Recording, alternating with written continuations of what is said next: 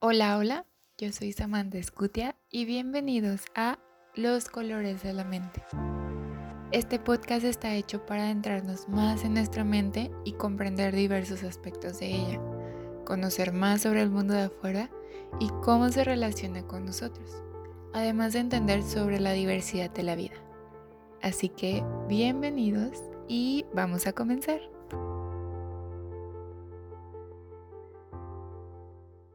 Hola a todos y bienvenidos a este bello podcast de Los Colores de la Mente. El día de hoy les tengo un tema bastante bueno, bastante intrigante y se viene fuerte. Cuando mi invitado de hecho me dijo de este tema, eh, le dije, va, me encanta el tema, hay que hacerlo. Y es un tema que puede hasta cierto punto rompernos la cabeza porque siempre se nos ha dado un discurso de la felicidad, el amor propio y todo eso está dentro de ti. Y entonces debes enfocarte en eso. Pero, ¿qué pasa con el otro? O sea, nos tenemos que esperar a construirnos a nosotros y después voltear a ver al otro. ¿Qué pasaría si esa no fuera la única opción? Bueno, quiero que mi invitado les platique un poco más de por qué eligió este tema, pero antes les voy a decir el color para este episodio, que ya saben que es la parte fundamental de aquí. El color que elegí fue el plateado, porque creo que es un color que pareciera que guarda cierta distancia, que es frío y al mismo tiempo tiene ese brillo que lo destaca del gris, que es como esa búsqueda que hacemos como muy, muy incansable en nosotros. Y lo elegí justamente por esa creencia, porque también representa la seguridad de uno mismo, la independencia, de pensar no necesito al otro, preocupados como en nuestro propio mundo. Pero lo que también tiene este color es que es ingenioso, es atrevido y es flexible como si hubiera más posibilidades más allá de nosotros. Ahora sí, sin más, quiero presentarles al invitado del día de hoy. Él es Kevin Barlam, psicólogo y un gran amigo mío, apasionado de la lectura y del psicoanálisis. Bienvenido, Kevin. Gracias por acompañarme en este intrigante y emocionante episodio. Gracias por la, invitación y tan bonita, en tan bonito recibimiento. Pues, fíjate, a mí me interesó mucho el tema porque yo en lo personal me gusta dar la contra, te soy sincero. Y siempre me ha gustado pensar cosas de maneras un poquito disidentes en algunos puntos.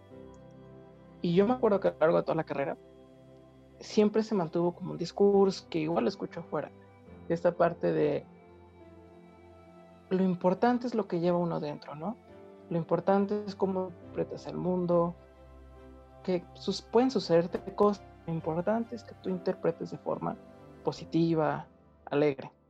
Entonces, no sé, nunca estuve como con la idea. Entonces, buscando y precisamente buscando para compartir con ustedes, estoy buscando como qué se suele decir ¿no? en las redes sociales. ¿Cuál es esa noción del ser tú mismo? ¿Para qué se usa? igual yo puedo tener una idea, pero puedo estar equivocado o puede que yo haya malinterpretado muchas cosas, entonces pues me di la tarea de buscar. Me di cuenta que el término es súper ambiguo. O sea, te lo pueden decir como esta cuestión de tener esa fuerza interior para solucionar los problemas, que el mundo de afuera no importa, lo que importa es el sentimiento que llevas dentro de ti, que tal vez tuviste un trauma en la infancia, pero es tu responsabilidad sacarlo y resolverlo. Digo, son diferentes posturas que igual algunas compartiré como más y otras no. Claro.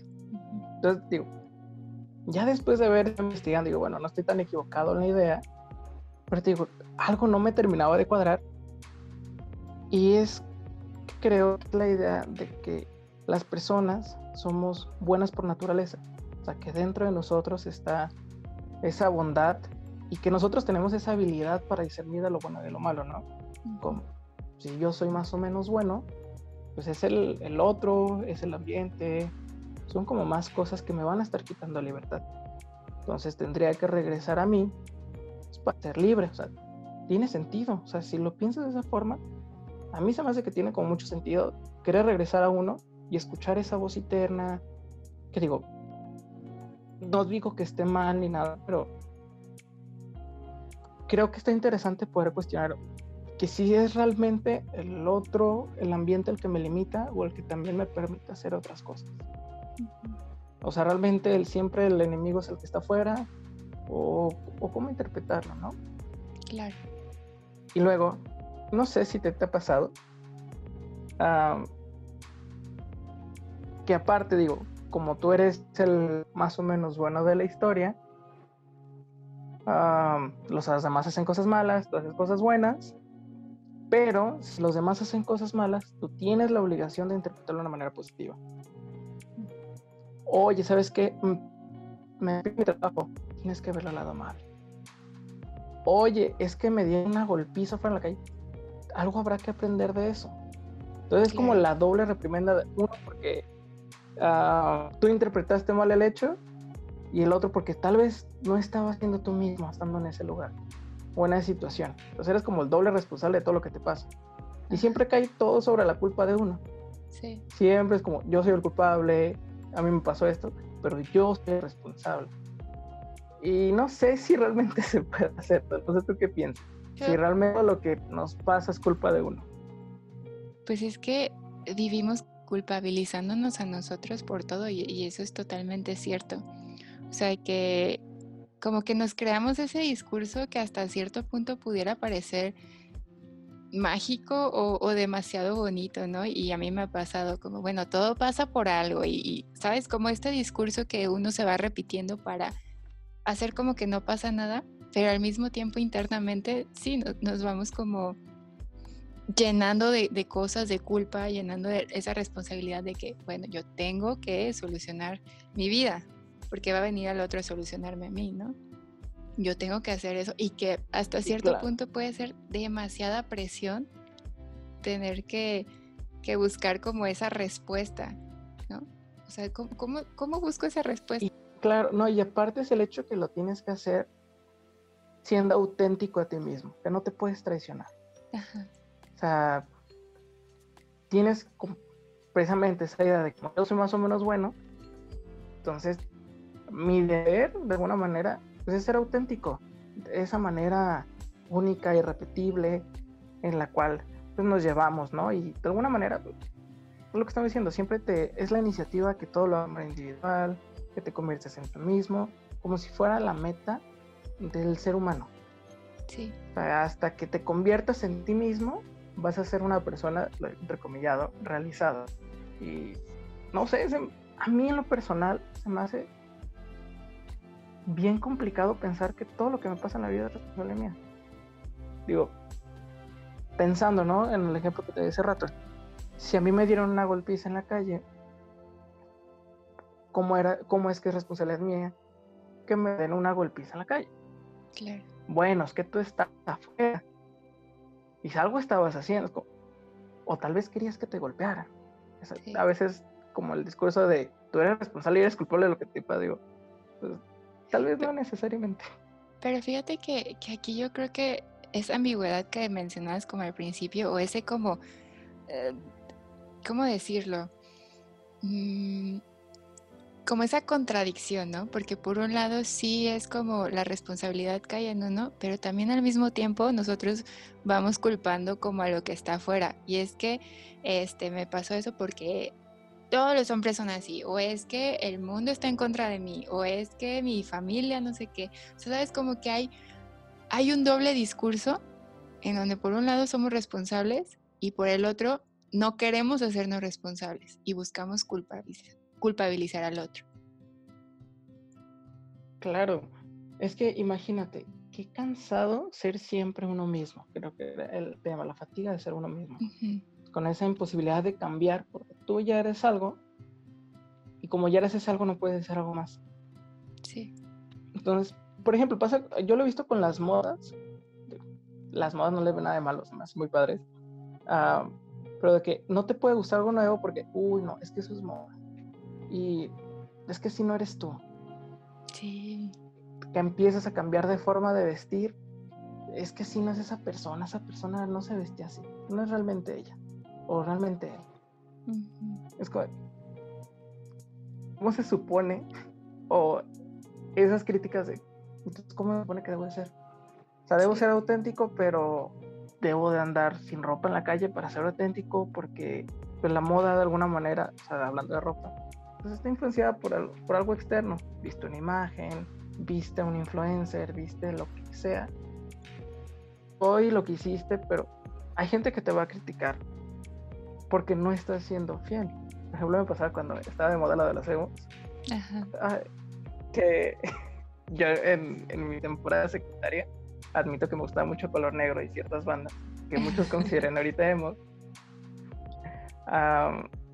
pero se decía mucho, ¿no? Es que son falsos, no es, no es original, no son ellos. Pero, ¿por qué? Una, ¿por qué tendrían que ser ellos en primer lugar? ¿O no? ¿Por qué esa noción de uno tiene que ser? No sé si me doy a entender. Sí, sí, sí. Sí, como si no pudiera haber como más versatilidad en ti, ¿no? Como si estuviéramos encasillados en algo solamente. Y si hoy dices, ay, me encanta el color azul, y mañana dices, ¿sabes qué? No, como que me gusta más el amarillo, dices, no, es que, ¿qué pasó con la Samantha de ayer o el Kevin de ayer? Que eligió esto, ¿no? claro, claro, es que, ¿sabes que Sí le gusta el azul, pero se está mintiendo. O de que, ¿sabes que Uy, cuando era niño era bien serio y ahorita es bien alegre. Seguro está mintiendo, se está mintiendo. Sí. O es que algo le pasó. Digo, no sé si los que nos escuchan lo pueden relacionar. Ajá, exacto. O algo te pasó de niño y entonces algo cambió. Y, que eso mucho con la lógica que llegan es los, los pacientes. Es que algo me pasó, no sé qué, pero algo me pasó en el pasado. O es que no me pasó nada y no estoy bien. Pero es porque la idea de que te pasó algo y cambiaste, entonces los de afuera me hicieron algo daño, entonces tengo que regresar a mi parte sana. Sí, y, es como muy, como hasta cierto punto llega a encasillar a la gente, ¿no? O a poner como ciertas etiquetas. Es que si siempre ha sido así, pues tienes que seguirlo haciendo, porque entonces si no, ¿cómo yo te voy a reconocer? Pero entonces como que nos vamos estancando en eso, como tú dices, como en ese cansancio es que yo quiero como ir más allá pero ya no sé, si me salgo de eso, entonces me van a ver como algo pasó o algo está mal en mí, porque tuve que cambiar. Pero no es que cambié, es que sigo siendo yo, pero con muchas más cosas. Sí, claro. es, una, es un juego como poco desquiciante. El, esta cuestión de ser, no ser, no está pasado. Personas que estudian una carrera y luego después estudian otra y se les critica por haber estudiado. No, es que él realmente es, no sé, psicólogo, diseñador, lo que tú quieras. Y siempre, se nos, siempre hay una cuestión de que no se te permite cambiar mucho. O de manera tal vez muy gradual para que como que se acepte. Y digo, entiendo esta noción, pero digo, a mí me cuesta entenderlo. De hecho, justamente el otro día estaba viendo algo que la autenticidad no es solamente que cada quien tiene una forma original y irrepetible, sino que debe hacerlo. Se nos incita de forma individual a convertirse en uno mismo para consumar nuestra humanidad. O sea, no es cualquier cosa, que todo lo que sucede en nuestra vida es responsabilidad de nosotros, lo que te venía diciendo. Y creo, por ejemplo, yo daba ahorita el ejemplo con las personas que no son heterosexuales, que muchas veces se les critica porque es que está, algo pasó en ellos que cambió su forma de ser. La idea, ¿no? De que, por ejemplo, el, como el hombre por naturaleza es heterosexual, pues está de alguna manera fallando esa, natural, esa naturaleza. No sé si me voy a entender. Sí, sí, sí. Que está como traicionando esa idea de su esencia de hombre, que es ese hombre potente, heterosexual, como quieras verlo, ¿no? Pues esas personas que dicen, ay, es que fíjate que ser gay está de moda, porque yo no se lo vi desde chiquita, como si también hubiera una esencia del no ser gay o no ser heterosexual, como, es que desde chiquito no se le veía, y hay unos que sí se les ve. Entonces, va a ser una moda, algo le pasó o algo, y uno se inventa una serie de cosas, y uno tiene que aprender como a, a lidiar con eso, pero a mí me hace mucho ruido esta la esencia de las personas yo sé que igual es, no es como que le da más atractiva pensar que las personas no tienen una esencia única repetible, en lo personal se me hace como muchísimo más padre. Hay un, no sé si has escuchado esta cuestión de que uno nunca se baña dos veces en el mismo río. No, nunca lo he escuchado. Es la idea, por ejemplo, de que es igual tú, por ejemplo, pensamos aquí en Guadalajara, ¿no?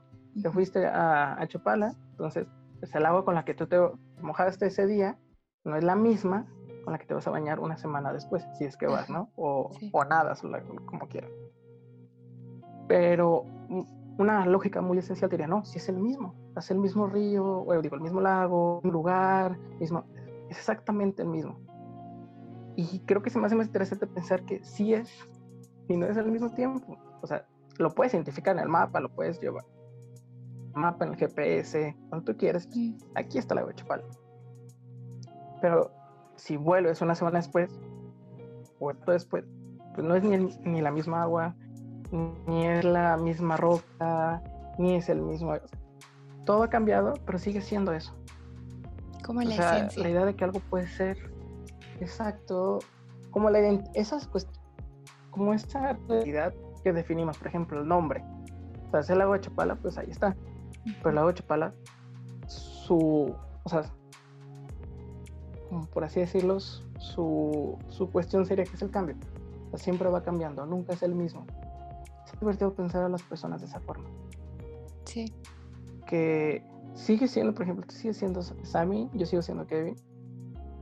Y podemos agregar y cambiar y hacer un montón de cosas, pero no dejas de ser tú. Eres y no eres. Exacto. Sí, sí, sí. Y, y creo que vivimos como muy presionados en eso porque entonces lo vemos como decíamos, ¿no? Como un cambio muy brusco. Pero al final de cuentas, no perdemos e, eso que nos constituye como las personas que somos. Pero yo creo que es como, vamos, como esta ambigüedad que vivimos todo el tiempo, todo, en todo momento, en toda situación, en donde por un lado, o sea, es, es esta vocecita que te dice interna, ¿no? Es que tú tienes que ser así, es que tú tienes que ser así. Y si ya estás haciendo esto otro, ¿qué está pasando contigo? Y por la otra voz es la externa, o sea, ya hablando de sociedad, como tú decías, de que la mirada del otro, o sea, ¿qué significa la mirada del otro en, en lo que yo estoy haciendo? ¿Cómo va a significar eso en mí, no? Sí, es que imagínate, yo no creo que sea posible que una persona viva aislada, como a veces es el ideal, de que si regresa a ti, entonces si solo te escuchas a ti, te va a ir bien en la vida, vas a ser feliz, vas a ser libre pero yo no sé si alguien pueda vivir completamente aislado. Sí. O sea, hasta la misma forma de hablar viene del otro. O sea, no es que el lenguaje nació de ti y aprendiste a hablar porque te recordaste las palabras. Porque te las fueron enseñando, porque fuiste conviviendo. Y creo que la idea de o sea, esta cuestión de la esencia nos encapsula y hace, nos hace creer que nuestro dolor solo nos corresponde a nosotros es que si te duele a ti, es porque tú tienes que ser... Sí y no, o sea, obviamente sí me duele, pero no, yo no creo que el dolor solo venga de uno. Por algo somos seres biopsicosociales, o sea, estamos en interacción en todo momento. Tenía que decirlo como psicóloga. no, sí. pero sí, o sea, estamos en interacción en todo momento, no podemos como quitar esa parte. Pero por una parte sí lo vemos como dices, claro, tiene sentido. Pero, por ejemplo, yo he visto cada post en páginas de, colegas psicólogos, que no voy a mencionar por respeto, pero que sigo como de, no me suenan tan disparatadas o tan alejadas de publicaciones de páginas de coaching, que se le critica muchísimo el coaching hoy en día, pero a veces yo veo cada publicación es como, estás diciendo exactamente lo mismo, solo tal vez de una forma más poética. Ajá, más bonita, para que la gente lo vea más bonita. Ajá. Sí. Es en esta cuestión como de productividad, que a veces es el coaching, pero sí en esta cuestión como poética, como más suavecita, y como, está bien, cada quien es libre de poner, pero a veces yo sé que, que somos los psicólogos los que estamos promoviendo ideales de autonomía, de libertad, de ser tú mismo. Yo no comparto esas posturas y tal vez quien me escuche y que me diga, oye, Kevin, ¿sabes que estás todo mal? Lo podemos discutir. Sí, y se vale. Sí, y sí se vale, o sea, o sea, lo que yo digo ahorita no es que, sí, es que todo está mal y nosotros, pues no, o sea, son diferentes posturas que eh, postura genera otros problemas como más complicados, otro, otra diversidad, y estos, estas cuestiones de individual, pues generan otros problemas. O sea, nada está exento de, de tener la idea perfecta y que sin ningún error, pues no. Pues, sí. Pues al final día la verdad absoluta. sí, exacto. Entonces digo, son como, digo, a mí no veo los posts, digo, no me suenan tan disparatados, o, le encuentro cierta lógica, digo, pues claro, si crees que la persona es buena, le pides que regrese a sí misma, tiene bastante sentido, o sea, pero, digo, siendo no nos damos cuenta de eso. Las personas leen eso de nosotros que somos profesionales y dicen, claro, a mí me pasó. Ellos son los profesionales, ellos saben, se supone que nosotros sabemos respecto a lo que les pasa, ¿no? Y a veces llegan, me, me, me acuerdo de una paciente que, me, que precisamente me decía, como que todo lo que le pasaba en su vida era todo, o sea, de que todas sus relaciones, si fulanito se peleaba con su tanito, era su responsabilidad solucionarlo. Y, o sea, en este caso era como muy evidente, pues hay otros que no lo son tanto. Ahorita las redes sociales están inundadas de psicólogos, está padre, pero a veces creo que hay que tener un poquito de cuidado a veces con lo que uno publica. Yo la verdad que soy, me da miedo, te soy sincero, me da miedo a veces publicar. Sí. Sí, más, más que nada, o sea, y no solo psicólogos, o sea, creo que mucha gente ya se atribuye como este yo doy este mensaje y como a mí me funcionó, entonces, que está bien, o sea, está bien compartir, no, no como que lo vayan a malinterpretar, ¿sí? Pero como que no nos detenemos a pensar, esa fue su experiencia, eso es lo que esa persona está viviendo y que quizá para mí sea otra cosa diferente y que a lo mejor hay un punto en donde sí me pueda servir, pero no, no, nos detenemos como a analizar eso, ¿sabes? Lo tomamos como nuestro. Entonces, lo que tú me digas. Claro, y por ejemplo, esa persona, y, esa persona que te comparte, pues dice, claro, a mí me funciona, pues te va a funcionar a ti. Y si lo piensas en esta lógica de individuos, aislados del, contexto, pues claro, yo tengo las mismas oportunidades que tuvo esa persona para salir adelante, ¿no? Entonces, ahí he escuchado, he visto cantidad de personas que dicen, es que la depresión no existe solo son personas que flojas, que no quieren hacer nada. Yo, por ejemplo, decidí ser feliz, entonces cambié y toda mi vida es como... Pues está interesante lo que dice, no lo comparto para nada, pero es esa misma lógica de como somos individuos, entonces nosotros podemos, o sea, si está el contexto. A lo que voy es que, pues, por ejemplo, que tal vez ser feliz no depende totalmente de nosotros.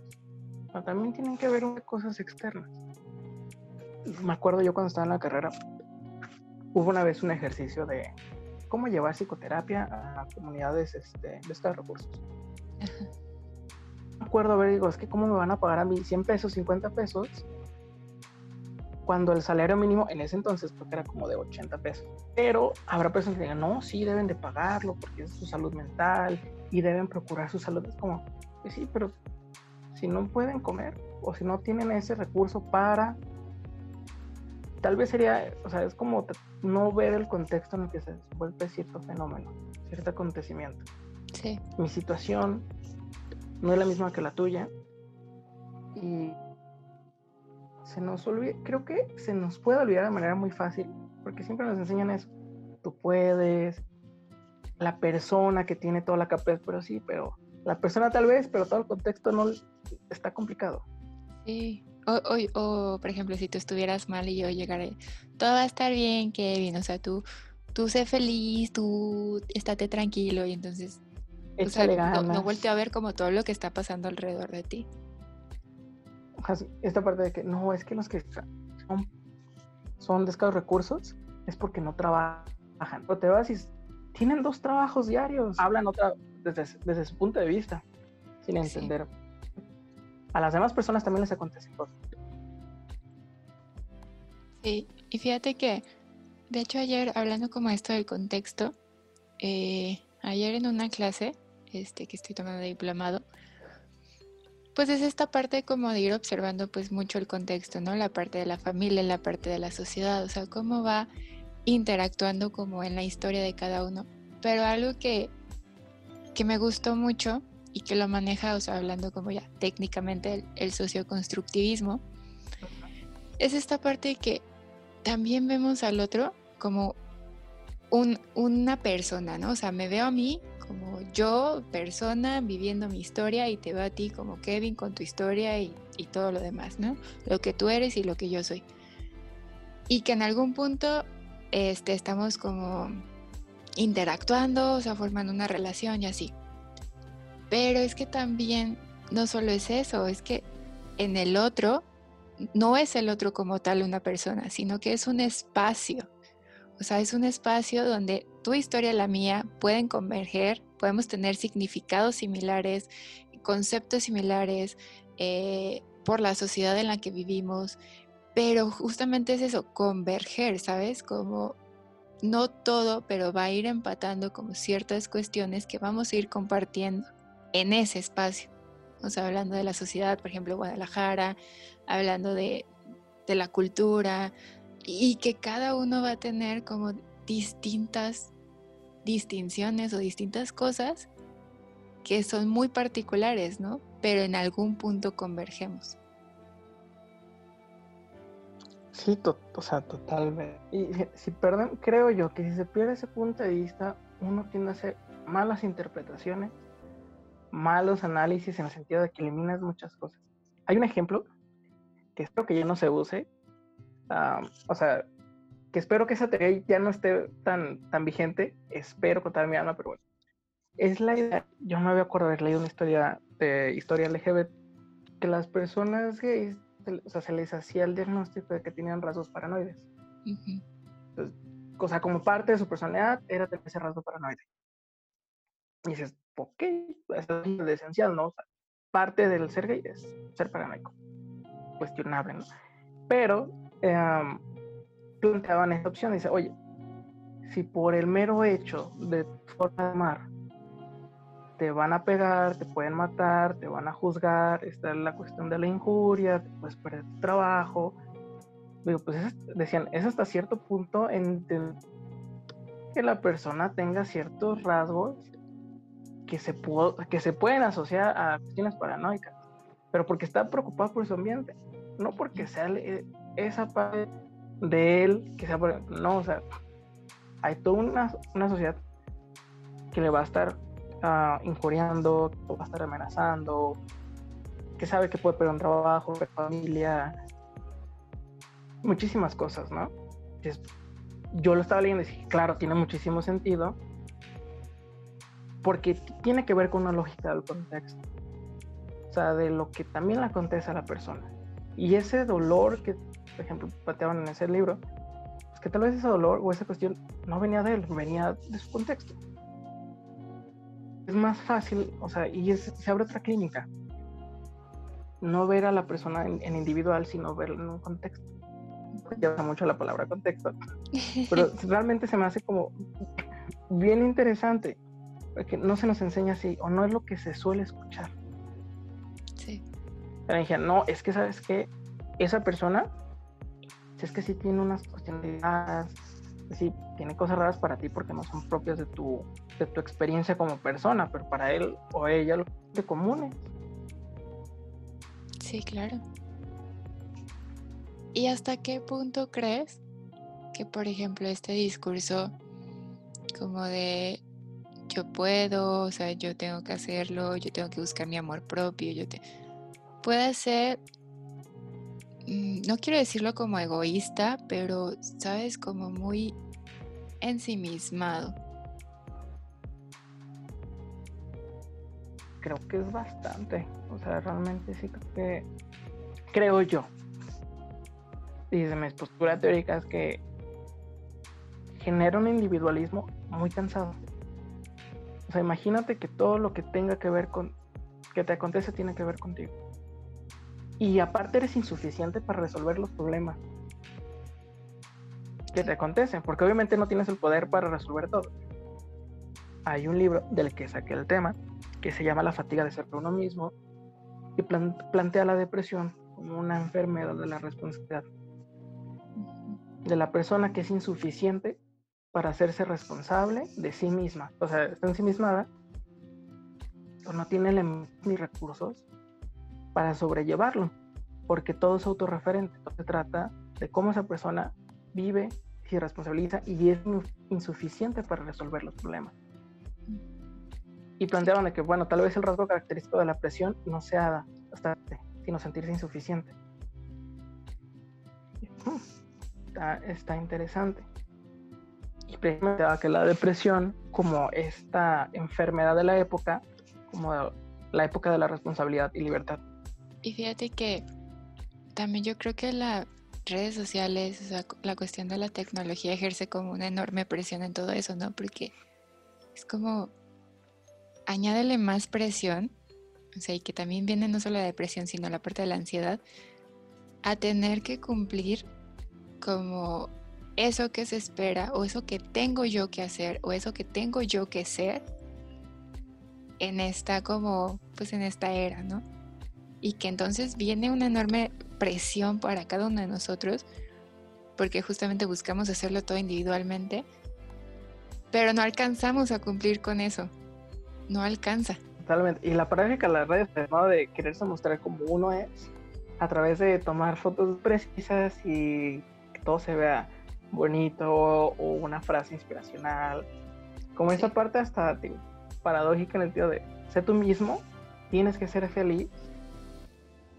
Y si no, pues medio disfrázalo para que todos vean, todos vean que sí.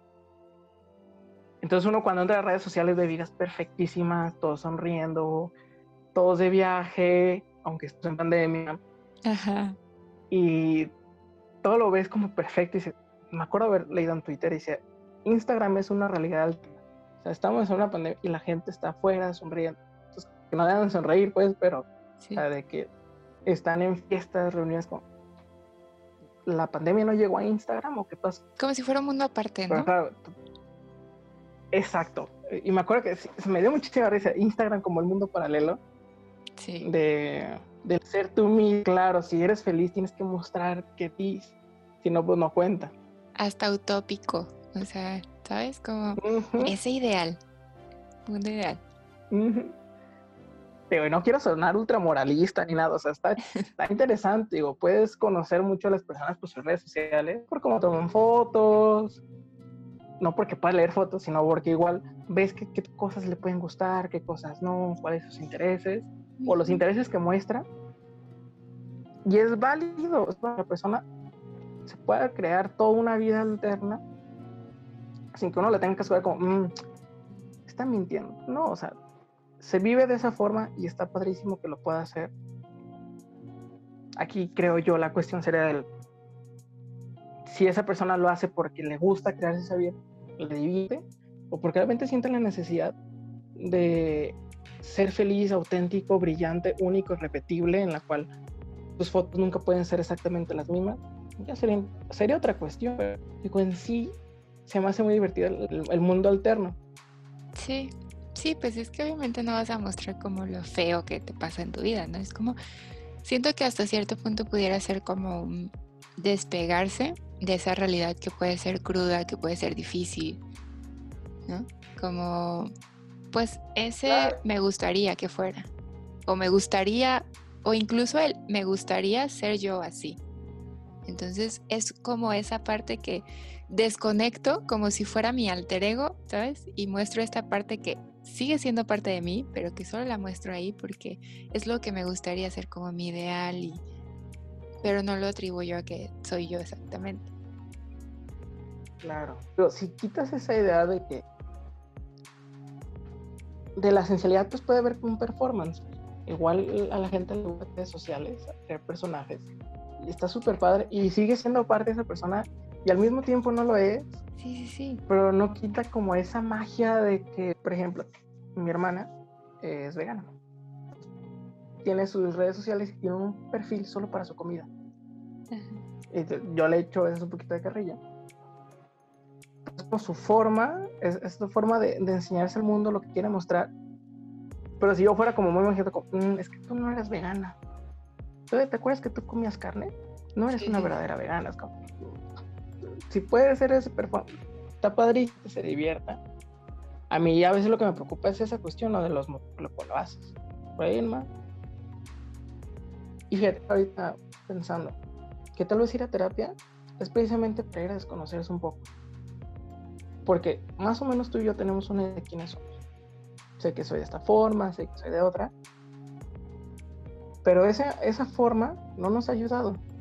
No nos ha quitado ni, ni el sufrimiento en el cual nos padece, muchísimas cosas. Que tal vez hace falta desconocerse para encontrar cosas nuevas. Sí. A mí me da mucho el ejemplo de que la gente que dice, voy a ir a bailar para encontrarme a mí mismo.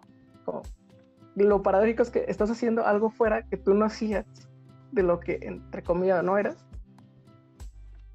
Y encuentras algo increíble, bonito, lo que quieras, pero lo atribuyen como, es que dentro de mí, eso fue la forma de que yo me conecté con mí mismo. Adentro, en terapias, encontraste otras formas que no, no estaban habilitadas, no existían hasta el momento que hiciste algo con el otro. Eso se me hace como más bonito. Porque Dice, si yo soy una persona depresiva, pensando en esta lógica de, bueno, mi esencia es depresiva, soy una persona mala y todo, pues estaría interesante para te pudieran llegar cosas. Que sí, ahorita es esa idea que tú tienes, pero puedes cambiarla, no tienes por qué quedarte así. Sí, como más posibilidades de ser de tú, de ser tú, ¿sabes? como no nada fijo. Exacto. Y que no te que permitir a, a esa parte interna. Pues, te digo, me da muchísima risa los ejemplos que a veces veo. Más que dibujo para conectarme conmigo mismo. O sea, el dibujo lo aprendiste por fuera, la técnica te fuera, las referencias vinieron por fuera. Que tal vez pudiste expresar cosas que sí, te, que sí venían o sí se sentías por dentro, pero no es como que había un pintor dentro de ti que decidió emerger y que ya sabía usar todo. Fue, ayuda, fue a través de la ayuda hay técnicas que te ayudan a expresar. Yo antes dibujaba, me gusta blanco y negro porque no podía dibujar a color. Pero me enseñaron a usar colores y encontré otra forma de expresar lo que yo sentía. Pero no es que yo ya sabía aprender, o yo no sabía usar los colores. Me enseñaron a usar colores para poder expresar otras cosas. Sí, como una herramienta.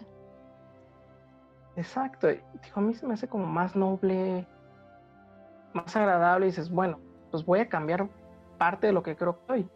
No a descubrir, pues yo ya sé que soy. Y no me ha ayudado. En este mar de Instagram, de redes sociales, vi una frase que sí me gusta.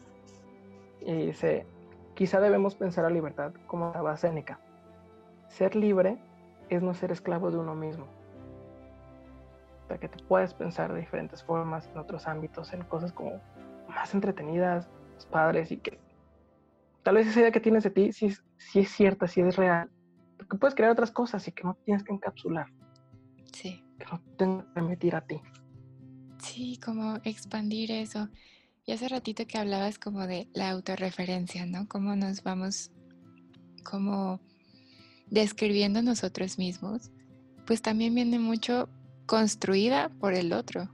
O sea, esa, esa construcción que tenemos de yo soy así, yo soy que decimos o que nos decimos internamente, pues también está muy construida en lo que otras personas también dijeron y que creo que esa es la parte por la que nos cuesta, ¿sabes? Nos cuesta como salirnos porque entonces, eh, eh, ahora cómo me descubro, ¿no? Fuera de, lo que siempre fue, pero como si fueran mundos totalmente separados, pero no entendemos justamente que todo forma parte de, una sola cosa. Como, ejemplo, a mí me pasaba mucho cuando estaba en esta época de adolescencia, que yo a lo mejor al primer momento era como muy introvertida con la gente, o sea, me costaba, como en ámbitos muy grandes, al primer momento me veían como la chava callada y así, ¿no? Y, y, esa iba siendo mi etiqueta, la chava callada que es estudiosa.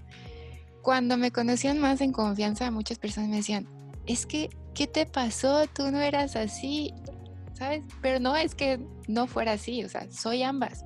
Soy la chava callada que en cierto momento disfruta de, nada más observar y también soy la chava que le encanta platicar y que se acerca, pero como que vas diciendo, o sea, tú misma vas diciendo, ok, y llegó un punto que yo dije, ¿cuál soy? O sea, soy la introvertida, pero es que yo no me siento introvertida, pero tampoco sé que soy la extrovertida.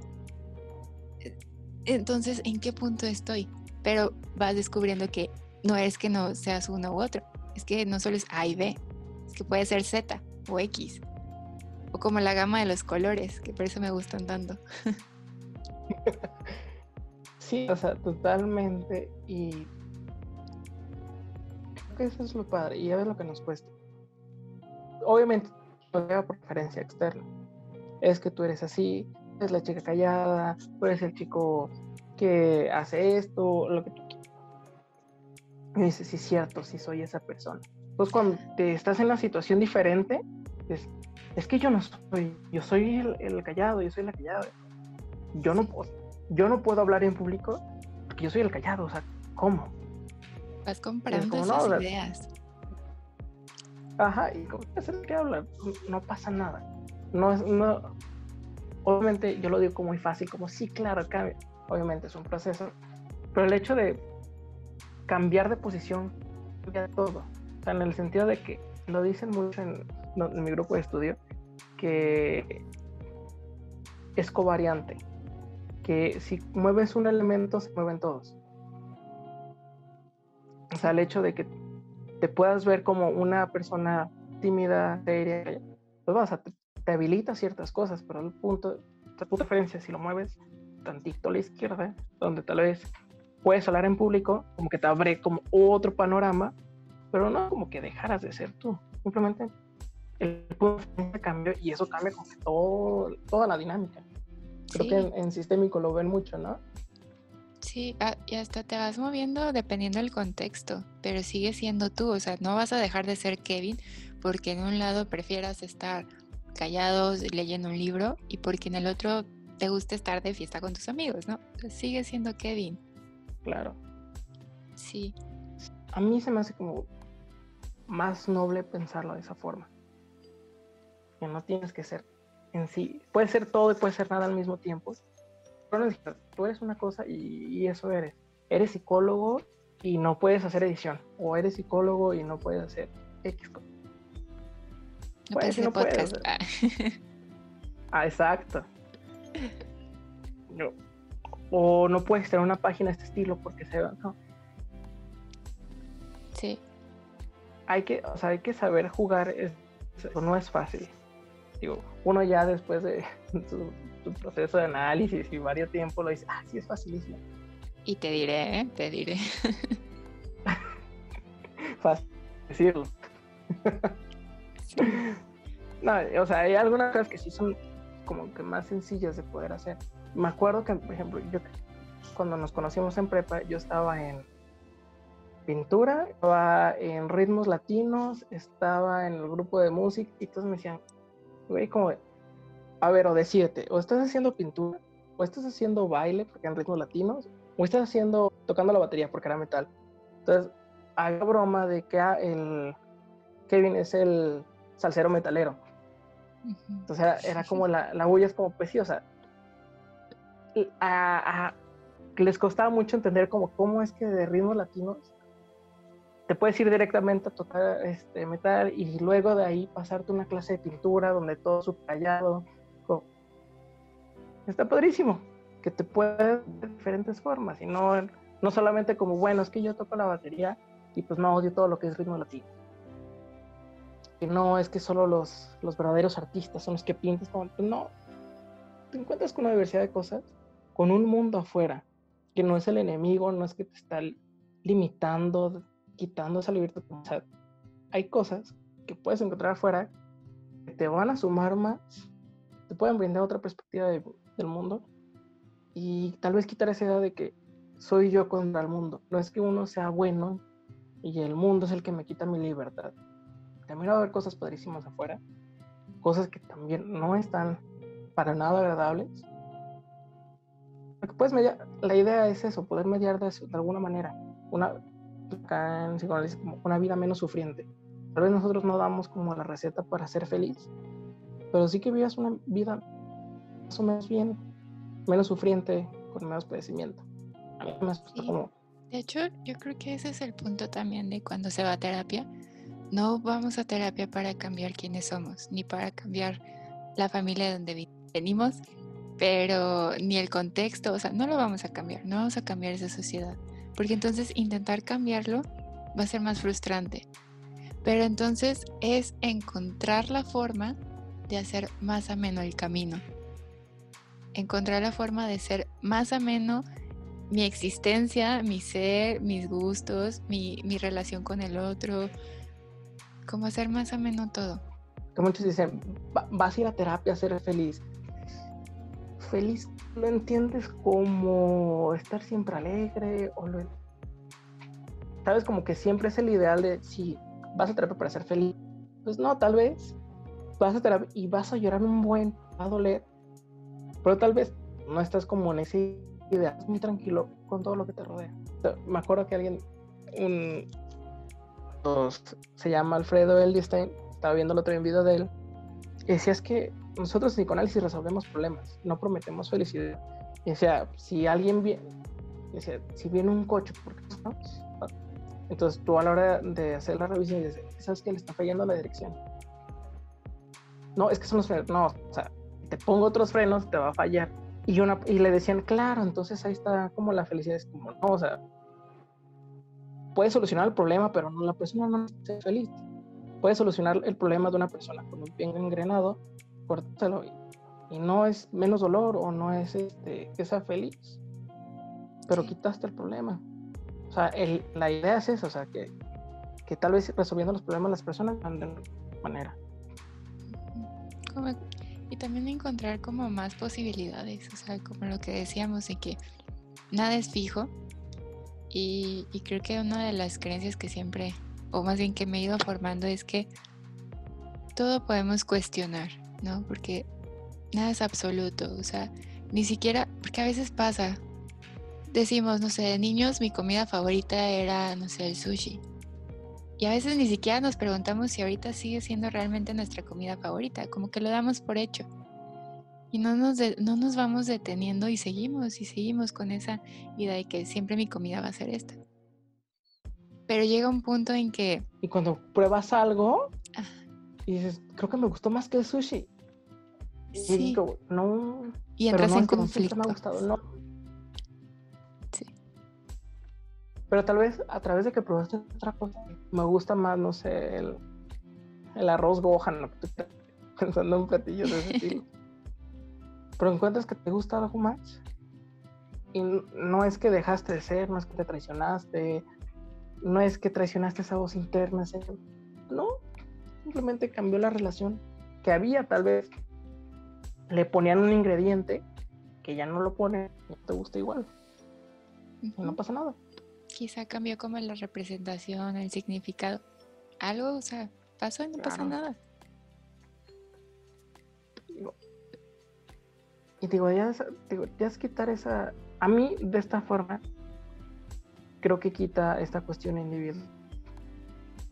Que recriminar como todo te pasa por alguna razón. Pues tal vez no, tal vez cometí un error. Por ejemplo, me acuerdo una vez, con este pasado, de que vas a terapia, te pasa un accidente, y mm, no querías venir a sesionar. Y es como, o sea, literal, alguien me chocó, no pude venir. Mm, tal vez querías que te chocaran no sé, sería pues como, no, o sea, no recae todo sobre mí. Alguien iba distraído y tal vez esa persona quería evitar su terapia, quién sabe, ¿no? Pero me chocó y es algo que yo no pude controlar y que no recae toda la culpa sobre mí. Y está padre. A mí esa, a mí esa idea de que no todo depende de ti, es un enorme, te da más posibilidad, te da más flexibilidad, y es en lo personal lo que yo busco. Poder ser flexible. Por ejemplo, hoy me encanta el psicoanálisis y tal vez en 10 años, ¿sabes qué? Descubrí que no me gustaba para nada y voy a cambiarlo. Pues puede ser, pero no es que tú siempre te gusta el psicoanálisis. sí. Pues sí, pero pues igual al rato me gusta el TCC y igual mis compañeros de, del grupo de estudio me escuchan me dicen que bien estás loco. pero está padre tener esa flexibilidad. Sí, fíjate que, no sé, ahorita me dirás qué piensas tú, pero ahorita que mientras vamos platicando esto, y que ya lo he venido pensando en otros momentos, creo que también esta parte como de, de no querer como salirnos de, de eso, ya que ya está establecido, viene mucho la parte del control y de que perdemos, más bien nos enfrentamos a la vulnerabilidad de estar en un momento como, o sea, un momento desconocido. Entonces, para evitar justamente este desconocimiento y ahora qué hago y, ¿sabes? Como ese punto en blanco, vamos a decirlo así. Entonces, preferimos mantenernos y, seguir como controlando las variables y decir, es que o sea, ¿sabes? Como ir poniendo el control, como lo que te decían, es que tú quisiste que pasara. Porque si no, entonces, ¿qué más va a haber, no? O sea, ¿qué otra explicación va a haber? Y es donde quedamos en un punto blanco y no estamos acostumbrados a esa incertidumbre, no estamos acostumbrados a, estar como en, el vacío de no pasa nada. No sé qué piensas tú. Es incómodo. Creo que es, es que si yo creo que soy de alguna manera y, pasa algo y me muestra que soy de otra forma, genera un conflicto. Yo sí creo que si, si puede generar un conflicto, más a esas personas que les gusta tener mucho el control. Como tengo que tener otro organizado y pasa un evento y por todo el evento, toda la situación, si vas a salir, sobre algo. Y yo he visto, porque igual a mí me ha pasado, cuando sientes que pierdes el control te pones, te puedes poner muy activo o te puedes poner de diferentes formas como de alguna manera querer controlar todo, como ese intento de querer sostener. ¿Alguna vez has agarrado arena en el mar? O sea, sostener en palma. Ajá. Que si la aprietas con más fuerza se te escapa toda la arena. Sí, sí, sí. Es como la, es como la misma idea. Pues ya se te cayó toda la arena. Pues agarrar otra, pero sí da miedo, o sea, y no se me hace poca cosa. precisamente, pues, digo, se nos enseña esa parte de tú tienes el poder para resolver todo, y si no fue porque tú te equivocaste. Algo hiciste, es como, pues es que recuerdo que tal vez no estaban en poder. Sí, y no por ejemplo, me pasaba mucho con. Ajá, por ejemplo, me pasaba de que me decían, Kevin, salimos a las 5. Ah, ok. Dicen, ¿sabes qué? tenemos que irnos a las cuatro y media. Y yo de, no, ¿qué les pasa? Yo ya les dije que no me cambien los planes. Pero esa frustración, pues no sé qué hacer ahora. No sé cómo controlar yo la situación y uno trata como de medio, moverle para que se ajuste a lo que tú tenías planeado. Sí. Creo que es completamente natural que te asuste, que te aterre. Imagínate, eso yo lo digo en un ejemplo de una salida. Pero ¿qué pasa cuando son cuestiones que percibimos propias, que es en la cual, por ejemplo, te tienes que enfrentar a al amor. Está, es una cuestión bien fuerte sentir que no tienes el control. Pero pues no puedes hacer nada. No puedes controlar los sentimientos de la otra persona. Y si, y si por ejemplo, si en ese, es que tú hiciste algo mal. Por eso esa persona se fue pues tal vez la persona acertó eh, o un día dijo, ¿sabes qué? Quiero otras cosas y es válido. Pero, digo, son como. Obviamente sería como checar en particulares y los que escuchan es como que tomen los temas con, con pincitas. Sí. No, o sea, no, como no querer generalizar sobre todo. Yo creo que enfrentarse al cambio. No tienen idea de cómo son las cosas y cuando no son, nos aterran. Y es comprensible. Medianamente ser flexible. Obviamente, si te terminan, pues te duele. O la, lo común, porque hay personas que quizás no, lo voy a dejar en tela de juicio. Quizás te duelen muchas cosas, pero que no es que dependan de tú te equivocaste, pues no, tal vez la otra persona ya no quiso nada, pues bueno. Y no querer en esa lógica, o por ejemplo, su contexto, su mamá se murió, cosas como fuera de jurisprudencia, jurisdicción, como quieran ver. No sé, yo lo pienso de esa forma, no sé tú. Sí, yo también creo eso y creo que, que es como ir siendo mm, pacientes en, en, en, este proceso que vamos como construyendo y como justamente no, no dejar que esa carga tan fuerte recaiga en uno ni recaiga en el otro, ¿no? Sino como, como veníamos diciendo, o sea, todo forma parte de todo. No podemos aislar ni a nosotros como personas, ni al contexto por aparte, ni que tú eres este, de cierta forma y siempre lo vas a hacer hasta la muerte y siempre fiel. O sea, no. Que creo que lo más bonito es pensar que estamos en un mundo que las posibilidades son infinitas y que eso hace que nada es absoluto, o sea, y que todo es cuestionable. Y, creo que esa parte no puede dar miedo el hecho de ver tantas posibilidades. claro. Y es entendible que es que yo soy así, ¿no? Y, yo cambio. O sea, el tiempo cambia, pero yo entiendo por qué puedes ver las cosas así. O sea, no, no tampoco hay como que criminalizar a los que de que son así y absoluta. Bueno, si la persona te concibe, está, está interesante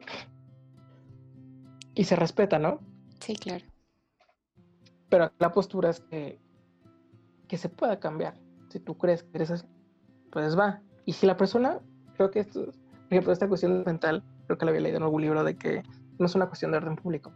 O sea, si la persona es funcional y todo, no creo que a la gente le importe si se ve como único, irrepetible, incambiable. Así se desenvuelve él en su mundo y pues válido tendrá sus repercusiones y sus beneficios. Así como el que ve todo y se genera una angustia existencial terrible porque ve que todo es posible, entonces es insuficiente para hacer todo.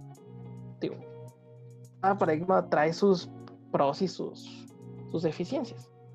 Pues, tal vez este modelo de tú solito pues no resuelve nada o no resuelve cosas que a mí se me hacen interesantes.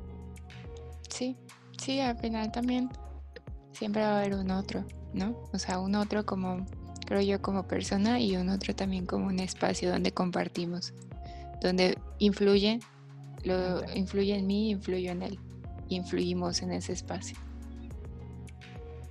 Influimos en el espacio económico, político, de régimen de ideas, todo influye, vamos. Creo que habría también un punto de que la locura es aquel que se cree libre libre de todo, ¿no? Libre de las personas, libre... Tú, tú hablas con, con, personas que están, por ejemplo, en el San Juan de Dios.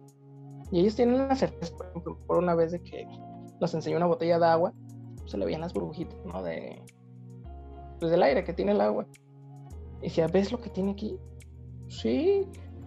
Dijo, ¿qué tal cosa? Y tú le podías decir cualquier cosa. Y no te iba a escuchar. Porque él estaba convencido de que lo que le habían metido era veneno está totalmente aislado de los demás, creyendo que, que el agua tiene veneno, que tú le digas, no, mira, son burbujitas de aire, todo, no te va a escuchar. Pues, sí. Se me hace interesante pensar esta cuestión de que creer realmente libre es más, está más del lado de, de la locura, de cierta estabilidad. Yo creo, me puedo tocar. ya sé. Sí, es que o sea, no, igual no podemos nosotros como dar por hecho algo, porque podemos nosotros dar nuestro punto de vista, pero perdería el sentido de, lo que estamos hablando, ¿no? Si, si dijéramos que, que todo es absolutamente así. O que la verdad de la cierta otra persona, o sea, tiene que ser diferente, ¿no? Digo, son cosas como, yo creo que son como muy delicadas, pero que sirven tal vez como ejemplos para pensar tal vez no estamos solos. Tal vez no es posible esa verdad única. Digo, más como, más como ejemplos que como como ejemplos tal vez chuscos, burdos, pero que tal vez sirven como para dar esa noción de, sí, claro, o sea, la persona que no te escucha, pensando, ¿no? Que nosotros que estamos hablando, ¿no? Y llegan y, y escriben, no, este podcast estuvo horrible, y todo el mundo, el podcast menos vistas o menos este, escuchantes, ¿no? Que has tenido. Y dijéramos, ¿sabes qué? Los demás son los que están mal. Es que ellos vieron. En vez de poder plantear como, tal vez todo lo que dijimos estuvo de maneras tal vez no tan adecuadas. Pero sin ese aislarse de, pues ellos sabrán, ellos son los que tienen la resistencia. Sí, Sí, hay una frase que un maestro dice que me gusta mucho, ¿no? O sea, al final somos porque el otro es. O sea, como no aislados, no ajenos, pertenecemos a lo mismo. Como se les haga más como verlo. Yo digo, yo que trabajo un poquito más en clínica, sí se me hace importante desmarcar ese dolor individual. No es que sufres solo, pero pues también te acontecen cosas. Las personas las cosas. A mí, digo, tal vez por, digo, por muchas cosas, por mi contexto, por mi razón, digo, y a mí siempre que me gusta dar la contra, siempre me gusta dar Bueno, me han dicho que siempre me ha gustado dar la contra para corregir. Ah, se me hace más novedoso estar mismo. Salirte de eso. Sí. Sí, está. Creo que muy psicologizados. Sea, todo el mundo ya sabe como ah, cierto de psicología. Como que tiene cierta idea de que, bueno, es, es importante no maltratar, como muchas cosas. Y tal vez nos correspondería hacer propuestas un poquito más interesantes que puedan desmarcar y puedan hacer algo original. Creo que tal vez gusten más propuestas así que tal vez muchos miran que no tiene sentido o no es que le estás quitando responsabilidad a la persona. Un, un tema aparte, pero que yo creo que es parte de nuestra responsabilidad como psicólogos, como profesionales, como tratar de proponer cosas nuevas que tal vez fallen, pero no quedarse como, bueno, es que la cara me dijeron, así es la persona, entonces, igual y no. Sí. Por eso, por eso me gusta tu podcast, porque siempre veo cosas nuevas, te soy sincero, por eso me gusta el podcast. Porque no encuentro cosas como bien novedosas que digo, ah, sí tiene mucho sentido, que no encuentras en otros lugares. Por ejemplo, han pasado que muchos hablan de sí, la salud emocional, o sea, sí, ¿y qué más? Digo, tal vez claro. mucho el tema. Sí, sí, sí. sí. Yo también soy de esas que busca como romper lo que ya está. O sea, no me gusta como quedarme ahí, como que siento que siempre hay más. Y, y si nos vamos quedando con lo que la gente dice y lo que viene en la teoría y lo que van diciendo, pues creo que no vamos a seguir construyendo y va a llegar un punto que nos vamos a estancar, pero no es el punto. O sea, el punto es darle porque hay más, o sea, hay más. Y hay más en el ser humano, hay más en el contexto y hay más que está fuera y que a veces no vemos por seguir lo que ya, ya está establecido. Yo, yo lo digo de mucho en Twitter, de que pareciera más psicología revista, de 15 a 20. Porque muchas cosas que vemos, puedes ver una revista de adolescentes, y no digo que estén mal, o sea, para nada. Pero digo, no tenemos nada más que aportar o qué pasa, ¿no? Por eso digo, se, se, me hace como más divertido. Tal vez yo me estoy equivocando horrible. Y en unos años te diré, no, sabes, me equivoqué horrible, todo lo que Sabes que todo lo que dije estaba mal. Tache, bórralo, no lo. Pensé como más cosas. Pero no quedarnos con, con esa idea. Que es eso, en esencia. Que las personas no son en esencia algo. Que pues, siempre hay un cambio, se le llaman pantar, de que siempre hay un cambio. Sí. A mí se me hace más interesante, más divertido, más arriesgado, más para nosotros, tal. Digo, yo no le estoy pidiendo que esto diga, persona que, que ve redes sociales o que no, no estudió, se lo sé, no. Si la persona comparte eso, es por lo que conoce y es lo que sabe y es lo que nosotros como profesionales estamos dictando. Claro. Más, es más sobre nosotros. Sí, y que cada uno va a tomar lo que le acomode. Y al rato voy todo cancelado en redes sociales yo. ¿Qué dijo Me cierran a mí el canal, ¿no?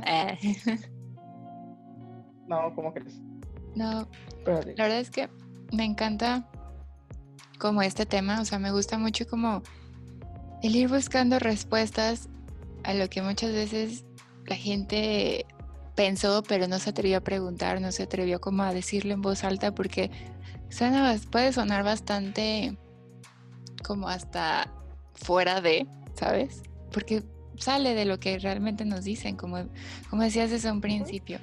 Y me encanta el tema que elegiste, creo que cómo va, cómo cada tema que, bueno, he traído tres invitados, pero cada tema que han elegido ha sido como muy significativo en la persona que cada uno es, o sea, que yo voy conociendo y que conozco.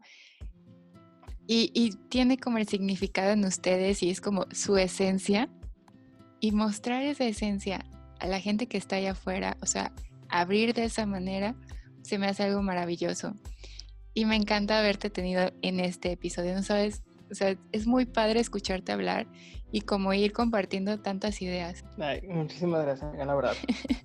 me gustó venir, me gustó platicar. Ya lo dije, inicio, estaba muy nervioso.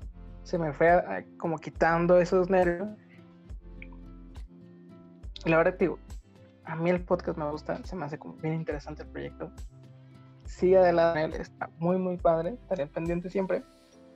Que más espacio a, a decir mis, tal vez mis creencias o mis certezas. Nueva experiencia que me permite a mí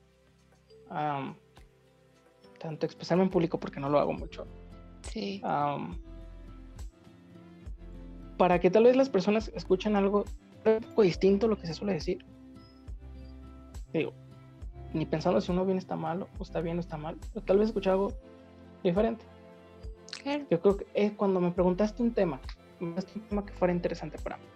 Dije algo sea diferente, porque no quiero hablar de emociones, de, de salud, sí y no. No quería tocar precisamente esos temas. Y dije, ser uno mismo con la intención de la posibilidad de un cambio. Creo que era como el punto central del, de la plática de hoy.